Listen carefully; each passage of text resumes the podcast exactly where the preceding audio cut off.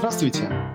Меня зовут Алексей Твердохлебов, я главный редактор канала «Помощь юриста». По сегодня у меня, как обычно, в гостях глава нашей великолепной коалиции Артем Фролов. С ним мы сегодня обговорим несколько вопросов, касающихся малого бизнеса, ключевой ставки, моратория на банкротство, а также замены ежегодного оплачиваемого отпуска. Здравствуйте, Артем. Здравствуйте, Алексей. Здравствуйте, уважаемые слушатели. Достаточно много новостей по части юридического аспекта деятельности в нашем государстве. Поэтому сегодня мы с моим уважаемым визави об этом обо всем поговорим. Начнем с малого бизнеса, а именно про ликвидацию организаций. На настоящий момент времени Госдума упрощает процесс ликвидации, то есть компаний малого и среднего бизнеса. Теперь учредитель сможет направить заявление в ФНС об этом, если нет долгов перед кредиторами и уплачены все налоги. Такой процесс ликвидации ускорит процедуру, будет востребованным. Деловое сообщество категорично поддержало данную инициативу, проявленную законодателем. И на этой неделе соответствующие поправки в закон о госрегистрации юрлиц были приняты в первом чтении. Ну, я думаю, это будет очень удобно для бизнеса, потому что предыдущий характер ликвидации организации, возьмем, допустим, то же самое по недостоверности, да, или по 21.1 закона о, гос- о госрегистрации. Там нужно минимум полгода или год ждать до того момента, как организация ликвидируется. Здесь все будет намного быстрее в течение двух, как вы сказали, трех месяцев. Да, в течение двух-трех месяцев я с вами полностью согласен в данном вопросе, Алексей, потому что порядок ликвидации был очень затянутым. Фактически сейчас учредитель должен будет по решению направить форму в упрощенном порядке в ФНС. Форму заявления утвердит правительство. Заявление должно подтверждать, что расчеты с кредиторами завершены, а за день до исключения из реестра юрлицо заплатятся налоги. Также для исключения записи юрила нужно, чтобы у юрлица не было в собственности недвижимости или транспортных средств и чтобы оно не было в процессе ликвидации или реорганизации. Фактически, фактически, это такая новая форма ликвидации, то есть фактического исключения записи Грюла, которая даст возможность организациям, у которых нет долгов и каких-либо кредитных обязательств, ну, естественно, имущества, которое бы было необходимо что-то с ним сделать, в короткий промежуток времени исключиться из Егерюла. Это замечательно. Это просто же процедура ликвидации сложная и может занимать до полугода, как вы и говорили. Да а даже поэтому... больше, даже больше, там да, и год моменты. и больше может быть, потому что, исходя из практики, да, ис- исходя из того, что я видел в своей деятельности, то, что мы разбирали с клиентами, предпринимателями в плане именно исключения из э, реестра юридических лиц, там все может быть и намного больше больше года, если вдруг налоговой что-то не понравится, и оно будет постоянно отзывать свое решение о исключении организации, ну, это может затянуться и на два, и на три года, и на бесконечность времени. Ну да, исходя из практики, часто предприниматели просто оставляют свои компании, не сдавая отчетности. А потом компания исключается из реестра в административном порядке налоговая инспекция. А такая же процедура э, влечет риск отказа во внесении сведений об участии в других компаниях или занятии должности генерального директора в течение трех лет. Процедуру уже, которую предлагает законопроект, сократит срок ликвидации до, грубо говоря, трех месяцев и сделать ее менее затратной и бюрократичной. То есть в любом случае менее затратной и для предпринимателя, и для государства, потому что государству тоже, видите ли, целый год или полтора администрировать эту организацию, также смотреть, сдают они отчетность или не сдают, это все тоже работа инспекторов, поэтому я думаю, выигрыши будут все, и предприниматели, и государство. Безусловно, и хочу вам напомнить то, что когда вынесено решение о ликвидации учредительным органом организации. Фактически по прохождении одного года с момента начала ликвидации, э, ликвидация продлевается только в судебном порядке еще на полгода с момента вынесения решения суда. Фактически данный законопроект разгрузит также суды. Судам не нужно будет, хоть и эти дела очень простые в своем производстве, но опять же, они занимают время госслужащих, работающих в суде и судей. Фактически законопроект замечательный. На мой взгляд, законодатель очень сильно облегчил жизнь как госслужащим, так и предпринимателям. И в дальнейшем, я надеюсь, мы будем получать еще больше законодательной нормы, которые будут позволять упрощать процесс жизни с юридической точки зрения в нашей стране. Естественно, на дворе 21 века необходимо все-таки держаться тенденции, которые нам для нас э, требуют современность. Мы должны все ускорять, убыстрять, уменьшать бюрократизм, который, ну, слишком сильно давит на систему. Бюрократия всегда это очень-очень плохо. Да, э, я с вами полностью согласен. Давайте перейдем ко второй замечательной новости, что ключевая ставка ЦБ снижена до 7,5%.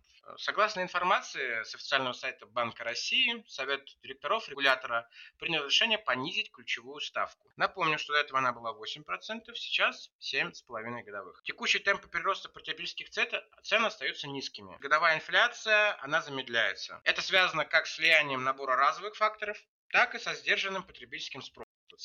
Сейчас же при снижении ключевой ставки какие плюсы мы получим? Плюсов будет очень много. Э, начиная с покупки жилья в ипотеку, так и не в ипотеку, потому что стоимость жилья будет снижаться. И я напоминаю, хочу напомнить нашим замечательным слушателям, а с какого момента времени регулятор повысил ставку. То есть фактически с 9% до 20%. Э, очень, очень большой скачок был в свое время, да, я февраля, помню, да, помню произошел. ужас, который меня обуял, когда я впервые услышал эту новость про повышение базовой ставки аж до 20%. Я думал, Неужели что-то произошло очень страшное с экономикой? Но в конечном итоге все стабилизировалось, нормализовалось, поэтому да, в принципе, в принципе. Все, Все сейчас хорошо. находится да, в процессе стабилизации. Э, данный скачок был в связи с кардинальным изменением внешних условий для российской экономики. Естественно, а, санкции и прочее. Санкции, да, агрессивное поведение иностранных государств относительно к России из-за определенных аспектов деятельности внешнеполитической нашей. Также могу сказать, э, что сейчас на момент уменьшения инфляционных ожиданий населения, то есть фактически мы вернулись к весне 2021 года. Инфляция, уровень ожиданий людей на цены, он потихонечку будет приходить в норму, и экономическая составляющая нашей жизни, она будет возвращаться к предыдущим показателям. Ну сколько это норма примерно? Какие у нас сейчас ожидания у потребителя? А, ожидания у потребителя, ну смотрите, на мой взгляд, вернуться к ценовому образованию да, на перечень определенных товаров до момента произведения спецоперации и агрессивного отношения иностранных государств к нашей стране, то есть влияние внешнеэкономических факторов, нам удастся в течение ближайших шести месяцев, мое предположение. То есть, если мы говорим о ключевой ставке Банка России, то сейчас она снижена даже до 7,5%, хотя на момент 28 февраля ставка была повышена с 9,5% до 20%. До 20. Да. До 20. То есть сейчас фактически у нас ставка до февральского уровня опущена. То есть она будет влиять и на ценообразование, и на рынок недвижимости. На что еще она будет влиять? А вот сейчас это замечательный вопрос. Я хочу для наших слушателей, почему мы объяснить, почему мы на канале Помощь юриста объясняем экономические факторы, которые происходят в нашей стране. Могу вам объяснить, что ключевая ставка выступает в качестве основного индикатора денежно-кредитной политики и имеет значение для реализации гражданско-правовых, а также трудовых отношений в стране. Она используется при расчете процентов за пользование чужими денежными средствами по статье 395 ГК РФ, законных процентов по денежным обязательствам, соответственно статьей 317 ГК РФ, налоговые пени, компенсация задержку работодателям заработной платы, оплаты отпуска, выплаты при увольнении, а также в иных случаях.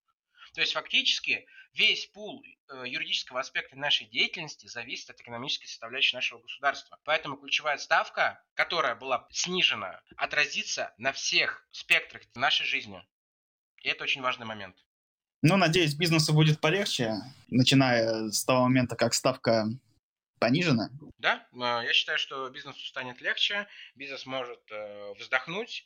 Также застройщики смогут продавать э, людям жилье по заниженным ценам и по хорошим кредитам по ипотеке, то есть по условиям, которые будут выгодны как для самого застройщика, так и для людей. Ну, в принципе, хорошо, что все возвращается на круги своя. Осталось пожелать нашим подписчикам, слушателям удачи в бизнес-делах. А, да, в покупке жилья, а, в выстраивании своих э, трудовых взаимоотношениях именно с работодателем, с учетом того, что происходит в экономических реалиях. То есть и работодателю будет попроще, предприниматели смогут платить э, адекватную заработную плату по условиям нашего рынка. И касаясь темы как раз про ключевую ставку банка России, я думаю, нам стоит поговорить и про мораторий на банкротство, потому что, насколько я знаю, он заканчивается, скорее всего, 1 октября. Да, мораторий на банкротство на данный момент э, действует. чуть вдамся в подробности суть моратория на банкротство. Мораторий действует с 1 апреля 2022 года. Он был введен на 6 месяцев, до 1 октября 2022 года. Он был введен для того, чтобы помочь бизнес-представителям, обычным гражданам справиться со сложной финансовой ситуацией во время проведения военной операции и введенных санкций.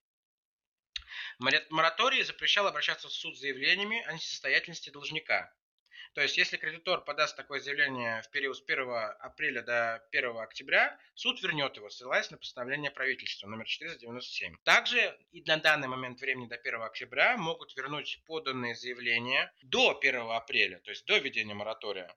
Вопрос о принятии которых к рассмотрению не был решен судом к дате введения моратория. По закону такое решение должно быть принято в течение пяти дней со дня поступления заявления в суд. Суть моратория заключается в лишении кредиторов права подавать новые заявления о банкротстве и освобождение руководителей организаций, предпринимателей, граждан, граждан должников от обязанности инициировать процедуру собственной несостоятельности при наличии неплатежеспособности. То, же, то есть, э, даже если должник испытывает финансовые трудности и не может платить по обязательствам, разрешается не заявлять о банкротстве. Это не повлечет последствий в виде штрафных санкций и субсидиарной ответственности контролирующих лиц. Однако, инициирование процедуры несостоятельности не прекращается и не приостанавливается. Мораторий автоматически запускает продолжниковые механизмы, то есть предусмотренные законом о несостоятельности. В частности, начисляются пени, и штрафы за просрочку выполнения обязательств по договорам и несвоевременное внесение обязательных платежей. Приостанавливаются исполнительные производства по имущественным взысканиям по требованиям, возникшим до 1 апреля 2022 года. То есть кредитор не вправе обратить взыскание на залоговое имущество. На кого же распространяется данный мораторий? Мораторий автоматически запускает должниковые механизмы, предусмотренные законом о несостоятельности, банкротстве. То есть, что это подразумевается? В частности, не будут начисляться пени и штрафы за просрочку выполнения обязательств по договорам, несвоевременное внесение обязательных платежей, приостанавливаются исполнительные производства по имущественным взысканиям, которые возникли до введения этого моратория, до 1 апреля 2022 года. На кого же будет распространяться данный мораторий и распространяться сейчас? Если мы говорим, например, о коронавирусном моратории на банкротство, который длился вот как раз-таки 6 апреля 2020 года по 2021 год, по 7 января, он распространялся только на компании и ИП, индивидуальных предпринимателей, из наиболее пострадавших отраслей экономики. В отличие от него, новый мораторий затрагивает всех должников, юридических лиц, ИП, обычных граждан. Исключение в данном случае сделали только для застройщиков, которые нарушили сроки сдачи домов. И то более чем на 6 месяцев. На мой взгляд, законодатель вник в суть проблемы экономики нашей страны на текущий момент времени и полностью пытается помочь как индивидуальным предпринимателям, так и юридическим лицам и гражданам. Но в любом случае это вопрос выживаемости системы, потому что если бы он не вник, то можно было говорить о еще большем разладе в бизнес-среде, в экономической среде, поэтому действительно мораторий — это хорошее средство для того, чтобы возобновить бизнес-процесс, да, дать э, бизнесу и простым людям, физическим лицам также вздохнуть спокойно и хотя бы полгода не думать о том, что у них огромные долги. Соглашусь с вами, Алексей, по данному вопросу. Вот конкретно хотел бы остановиться на плюсах и минусах для должников. Плюс мораторий ощутили все за этот период времени компании, индивидуальные предприниматели и граждане. Например, многие очень удивились, что с 1 апреля счетов больше не списывают деньги по исполнительным листам. Списание по исполнительным производствам прекратилось на этот промежуток времени. Банки перестали начислять штрафы за просрочку по кредитам и займам, а в счетах за ЖКХ не стали насчитывать пени. Те, кто взял ипотеку или автокредит в этот период времени, они не потеряли ни квартиру, ни машину, так как кредиторы не имеют права забирать и реализовывать залоговое имущество по данному мораторию полгода можно было жить спокойно, но 1 октября лавочка будет прикрыта, и фактически сейчас должникам стоит позаботиться о своем финансовом положении. И к концу моратория войти в тот график э, платежей, которые были им согласованы с кредиторами до начала действия этого моратория, чтобы не потерять свое имущество. Э, по коммерческим договорам, очень интересный момент, тоже связан с мораторием, не были и не могли быть начислены штрафные санкции за просрочку платежей за невыполненные обязательства. То есть за 6 месяцев моратория нельзя было взыскать проценты за пользование чужими денежными средствами по статье 395 КК. Полгода налоговая служба не начисляла также налогоплательщикам штрафы и пени. Однако, на текущий момент времени, с 1 октября то есть фактически, когда прекратит э, действовать мораторий, все должники по-прежнему обязаны исполнять свои требования об уплате алиментов, о возмещении вреда жизни и здоровью и выплате заработной платы. Это в любом случае, это независимо от моратория. Это не вне зависимости от моратория. Также такой вопрос очень интересный. Возможно ли им банкротство по собственной инициативе было в этот промежуток времени до 1 октября, пока мораторий прекратит свое действие? То есть должники э, по-прежнему могли подать заявление о своем банкротстве в арбитражный суд, если считали это целесообразным, считают. Мораторий, он освобождает от обязанности заявить о несостоятельности, то есть он не лишает такого права. Как бонус, если должник в период действия моратория подаст суд заявление о собственном банкротстве, он сможет получить судебную рассрочку выплаты задолженности до трех лет без согласования кредиторов. Это очень интересный аспект. А, условия предоставления судебной рассрочки, это и является судебной рассрочкой по выплатам долговых обязательств, без согласия кредиторов были описаны в законе о банкротстве. С учетом введения данного моратория, который на текущий момент времени действует, на момент записи нашего подкаста, с юридической точки зрения у меня возник вопрос к законодателю. Фактически, если говорится, например, об исполнении обязательств по договорам оказания услуг, то есть двухстороннего договора. Предположим, мы с вами организация исполнитель, да, который оказал услуги заказчику. С нашей стороны обязательства по договору были исполнены. За заказчиком осталось обязательство по оплате выполненных услуг, оказанных услуг с нашей стороны. Данный мораторий дает на протяжении полгода должнику, а в данном случае это заказчик, а мы, получается, являемся кредитором, как исполнитель, потому что фактически наши услуги не оказаны, э, оказанные услуги не оплачены в рамках исполнения обязательств по договору. Этим мораторием разрешается не платить там полгода, и за это ничего не будет. То есть фактически пользование чужими денежными средствами без процентной ставки по 395 ГК РФ или по пунктам договора. Предположим, если пунктом договора предусмотрена ставка за каждый день просрочки невыплаты денежных обязательств да, своих заказчикам, это, например, 1%. Грубо говоря, мораторий разрешает полностью не начинать процентную ставку и нашему заказчику полностью пользоваться нашими денежными средствами как должник. Я считаю, что с правовой точки зрения это очень сильно повлияет на, на исполнение договорных обязательств в период действия этого моратория. Если денежные средства не будут списаны э, с денежных э, счетов по исполнительным производствам, даже, предположим, у нас на руках исполнительный лист, возникает закономерный вопрос, можно ли через пристав или в судебном порядке снять арест на время моратория и пользоваться деньгами по своему усмотрению. Например, если человеку не хватает средств на жизнь, да, или компании нужны деньги для реализации плана там, улучшения финансового положения в период э, вот этой экономической нестабильной ситуации в государстве.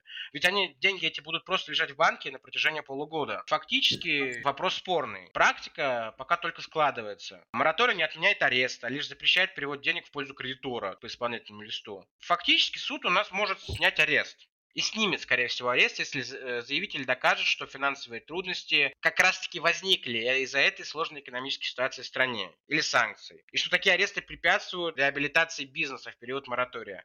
Но это все процесс сложный, это все будет происходить через суд, и как отреагирует суд на данную норму, да, на данный мораторий, я не могу сказать в части правоприменения. Ситуация очень неоднозначная. То, есть, по сути, практики еще нет? Ее очень мало, потому что в период коронавируса, опять же повторюсь, о чем я говорил ранее, действовали немного другие моменты, связанные с мораторием. Что делать сейчас кредитору? При недобросовестном поведении должника в текущий момент времени. Введение данного моратория на банкротство при, может привести и привело фактически к злоупотреблению стороны должников. Могу вам сказать из своей личной практики. Например, платежеспособные юридические лица и индивидуальные предприниматели могут нарушать обязательства по договорам, вовремя не вносить обязательные платежи, продавать в этот период имущество или использовать временно вот эти средства, которые они должны были оплатить для наращивания своего капитала. Должник вообще может перестать платить, даже если договором предусмотрены большие штрафные пени. Ведь фактически ему за это ничего не будет. За недобросовестное поведение контрагентов компании, у которых не было какой-либо финансовой подушки, могут пострадать. И, скорее всего, они пострадали за этот промежуток времени. Например, если...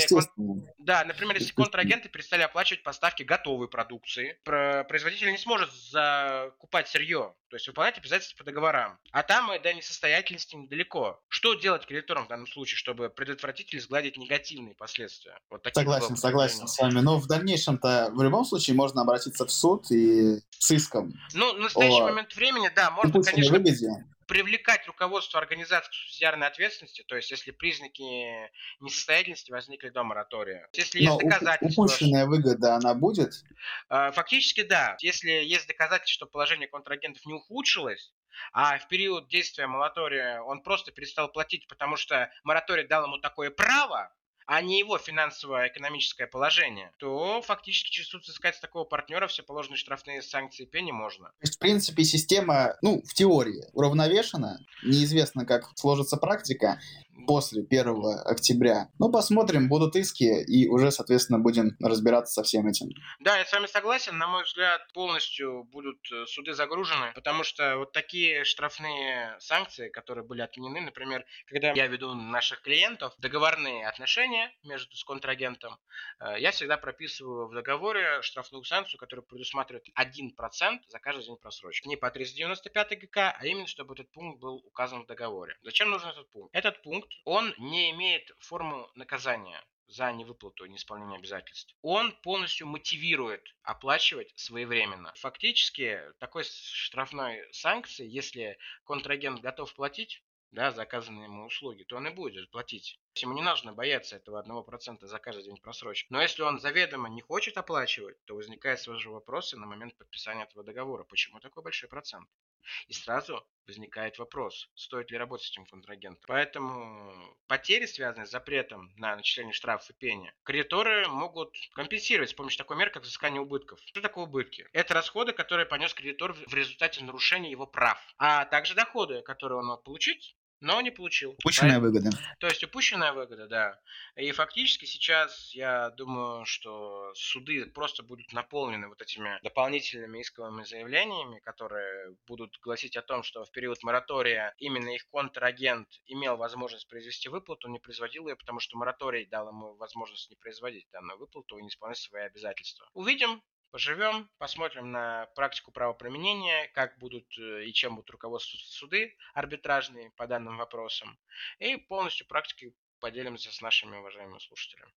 Естественно, начнутся первые дела, мы будем тоже с своей стороны формировать практику, исковую практику, обращаться в суды по факту упущенной выгоды для своих клиентов, и там уже будет видно. А сейчас бы я хотел поговорить о именно практике правоприменения, а именно замены ежегодно оплачиваемого Да, да, давайте, да, давайте тогда переключимся. Мы разобрали три новости, которые нас волновали про мораторий, про малый бизнес, про ликвидацию организации и, самое главное, новость про ключевую ставку Банка России. Теперь с новостями пока что закончили. Давайте рассмотрим один теоретический вопрос, такой как замена ежегодного оплачиваемого отпуска. Это замечательный вопрос. Многие сотрудники и работники. Сразу внесем понятийный аппарат, чтобы он был ясен для всех. Э, сотрудник такого наименования нет в Трудовом кодексе Российской Федерации. Если мы говорим конкретику и вносим конкретику, мы называем человека работник.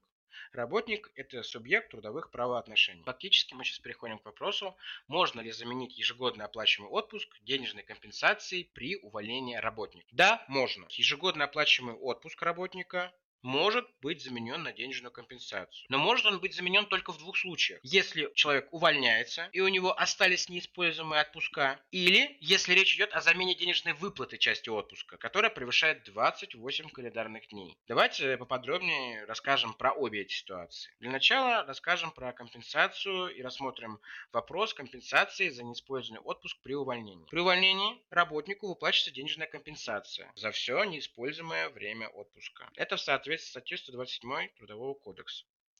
Но стоит отметить, в первый год у работника право на использование отпуска возникает только по истечении 6 месяцев непрерывной работы. Человек, работник, проработавший в компании менее полугода, все равно имеет компенсацию на неиспользуемый отпуск. Но здесь мы будем руководствоваться уже судебной практикой именно, а не статьями Трудового кодекса. Ссылки на нормы и на право применения будут расположены после того, как мы опубликуем данный подкаст. Причитающую сумму работодатель выплачивает работнику в день увольнения. Это именно та самая компенсация за неиспользованный отпуск, про который мы говорим. В день увольнения, на момент вашего увольнения, должна быть произведена эта выплата. Если в этот день сотрудник не работал, да, вы фактически уже не вышли на работу, то в соответствии с статьей 140 Трудового кодекса не позднее следующего дня, после того, как вы предъявите требования произвести вам данную выплату. На данный момент времени сотрудники, а, то есть работники, вернемся к понятийному аппарату, очень часто встречается, что работодатель, который выплачивает заработную плату в серую, заработная плата имеет окладно-премиальную часть, уклоняется от выплаты данной компенсации. Это незаконно. То есть фактически в случае невыплаты вам данной компенсации при увольнении, вы можете с полной уверенностью обращаться в Государственную инспекцию труда с жалобой. Но могу сказать вам о своей практике. Для начала обратиться к работодателю с жалобой. И о намерении обратиться в Государственную инспекцию труда и в прокуратуру одновременно. Скажите, как... пожалуйста, досудебный характер урегулирования спора, он обязателен для сотрудника или нет? В данный момент времени нет, он не является обязательным, но зачем доводить спор до суда, когда можно решить все вопросы в более ускоренном режиме и с, большими, с большей вероятностью получить необходимый результат в краткий промежуток времени. Фактически вы за короткий момент времени добьетесь желаемого. Вы обратились, вам отказали. Хорошо, отказали в устной форме. Берете, формируете жалобу, составляете ее в любой форме. Если вам нужна необходима консультация в составлении, ваш покорный слуга Фролов Артем Олегович вам поможет. Обращайтесь в любой момент времени. Расскажу вам, что, как, где и куда. Составляйте. Если хотите, приходите в офис. Если хотите, приходите в офис. Все контактные данные будут также выложены к данному подкасту. Все расскажем, все покажем, все составим, все объясним как, куда, что и как. Люди, которые приходят с проблемой к нам в офис, чтобы получить разрешение, они получают это разрешение, у них поднимается настроение, потому что они приходят с вопросом, а уходят с решением данного вопроса с юридического аспекта деятельности.